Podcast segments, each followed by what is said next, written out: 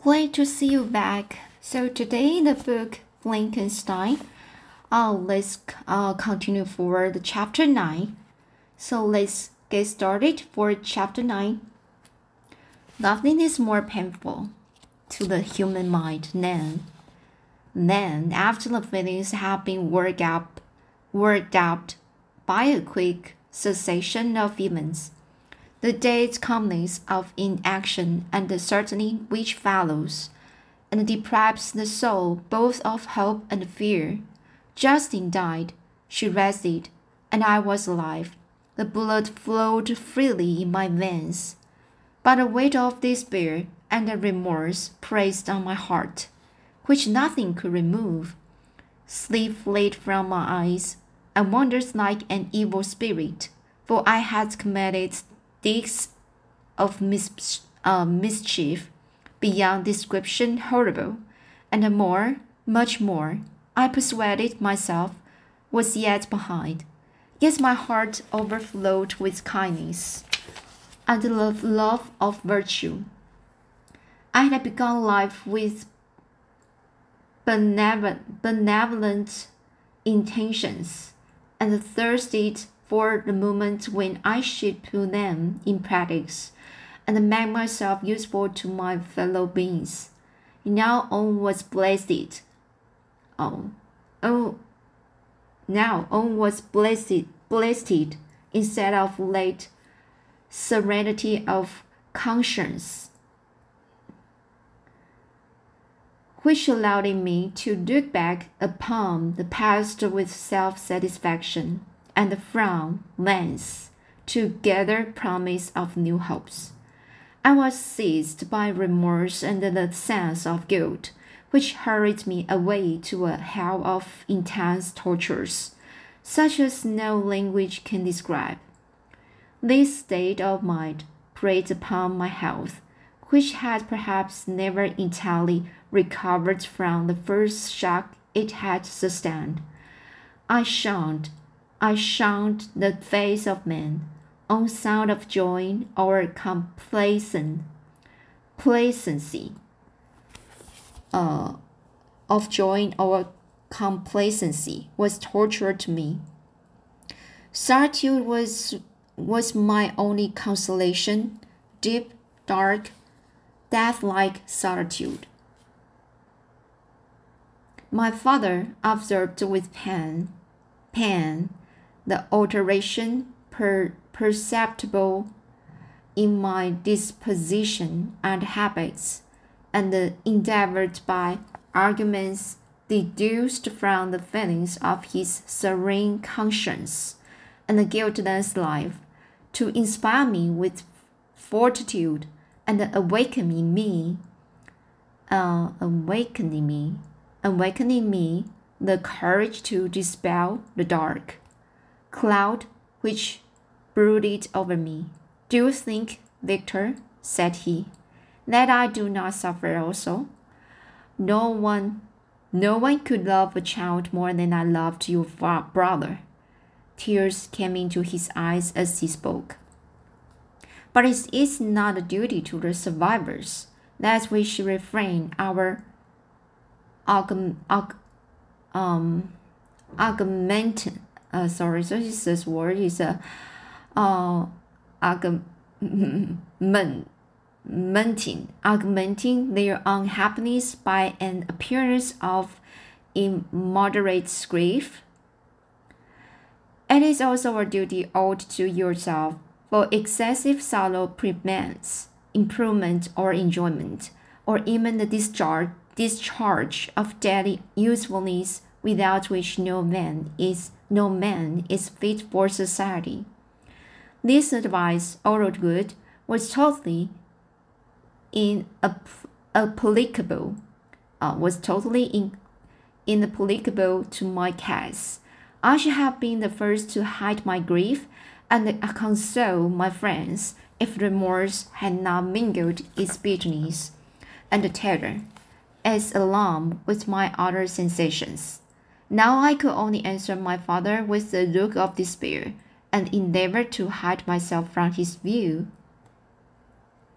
About this time, we retired to our house at um, This change was particularly agreeable to me. The shutting of the gates regularly at 10 o'clock, and the impossibility of remaining on the lake after that hour, has uh, rendered our residence with the walls of Geneva, Geneva very irksome to me. I was now free, often, after the rest of the family had retired for the night. I took the boat and passed many hours upon the water.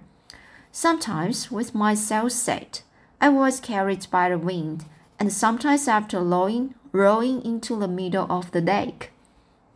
I left the boat to pursue its own course, and gave way to my own mis miserable reflections. I was often tempted when all was at peace around me, and I the only unquiet thing that wandered restless in the scene so beautiful and heavenly.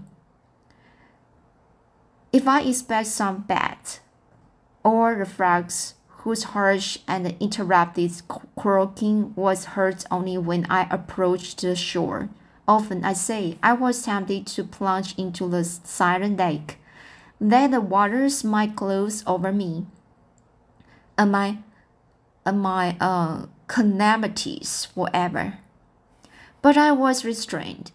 When I thought of the heroic and the suffering Elizabeth, whom I tenderly loved, and whose existence was bound up in mine, I thought also of my father and the surviving brother. Should I by my best desertion leave them, exposed and uh, unprotected to the malice of the fiend whom I had laid loose among them? At these moments I sweat bitterly, and wish that peace would revisit my mind only that I might afford them consolation and happiness. But that could not be. Remorse extinguished every hope. I have been the author of unalterable evils. Evils.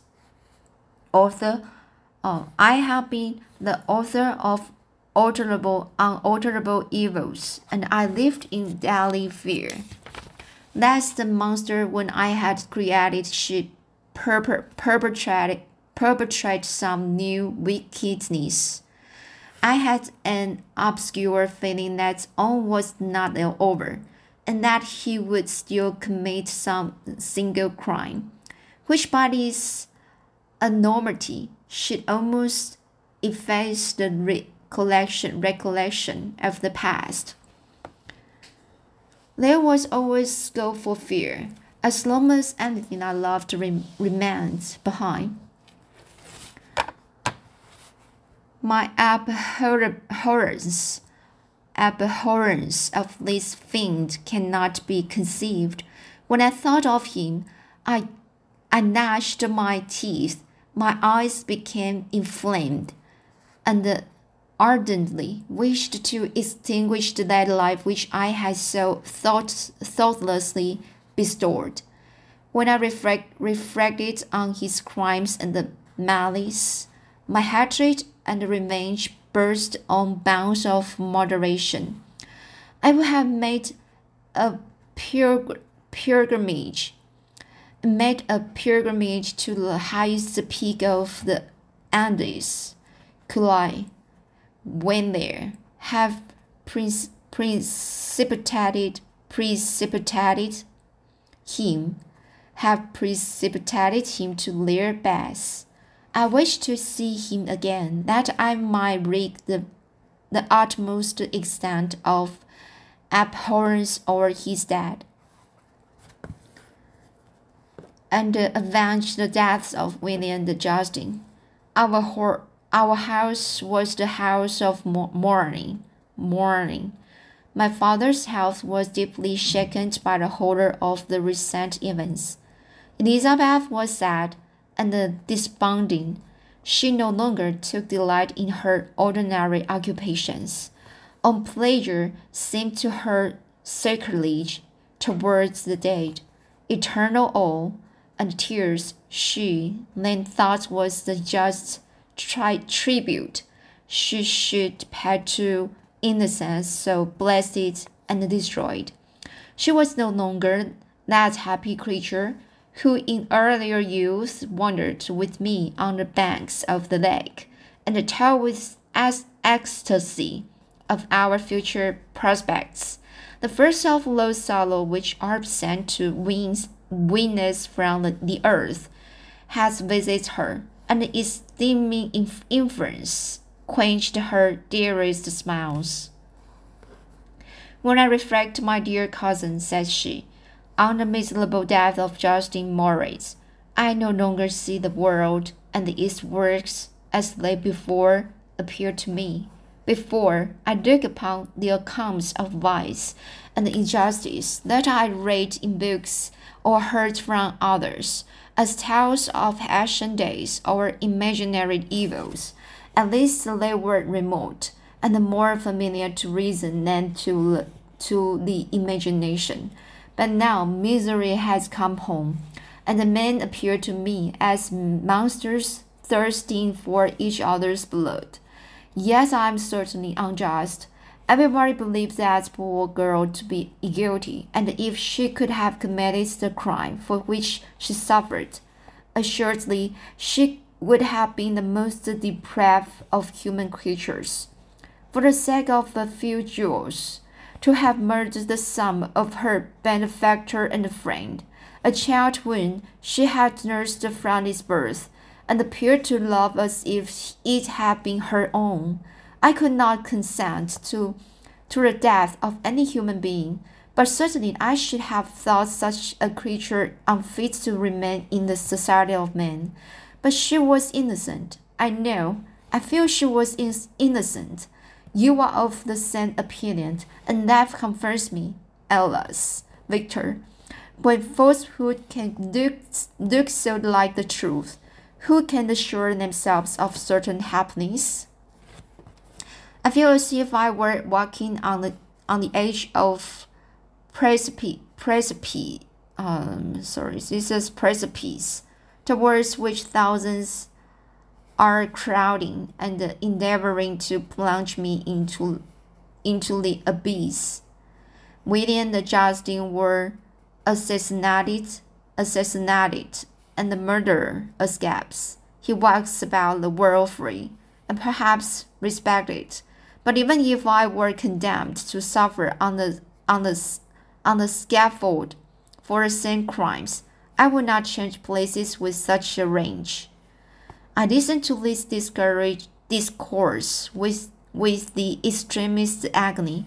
I, not indeed, but in effect, was the true murderer.